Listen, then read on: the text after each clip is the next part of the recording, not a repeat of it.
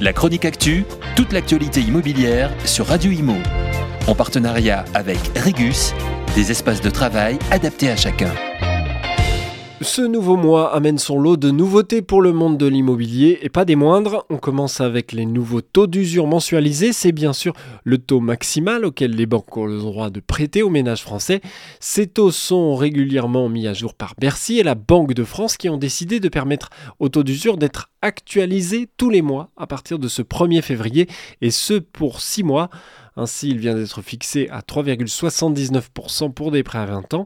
Jusqu'ici, les taux d'usure étaient calculés une fois par trimestre à partir des taux moyens relevés sur les trois derniers mois, le taux augmenté d'un tiers. Ce calcul va donc être révisé jusqu'en juillet chaque premier jour du mois. Autre nouveauté du 1er février, l'État renforce le dispositif Ma Prime Rénov.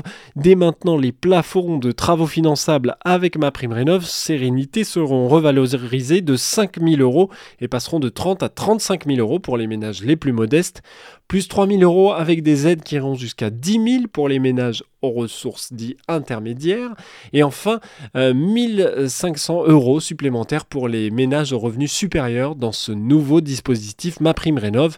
Côté copropriété, elles ne sont pas oubliées avec des travaux de rénovation énergétique qui pourront être aidés jusqu'à 25 000 euros au lieu de 15 000 précédemment. Enfin, deux éléments qui peuvent toucher le monde de l'immobilier avec les changements du 1er février. Déjà, les tarifs de l'électricité réglementée, vont augmenter de 15%. La commission de régulation de l'énergie voulait beaucoup plus, mais le gouvernement a donc activé ce bouclier tarifaire qui limite euh, la hausse à 15%, ce qui ne manquera pas quand même d'affecter les ménages.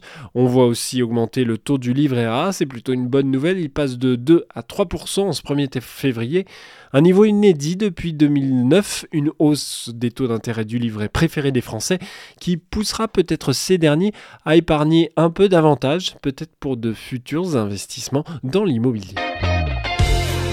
La chronique actu, toute l'actualité immobilière sur Radio Imo. En partenariat avec Regus, des espaces de travail adaptés à chacun.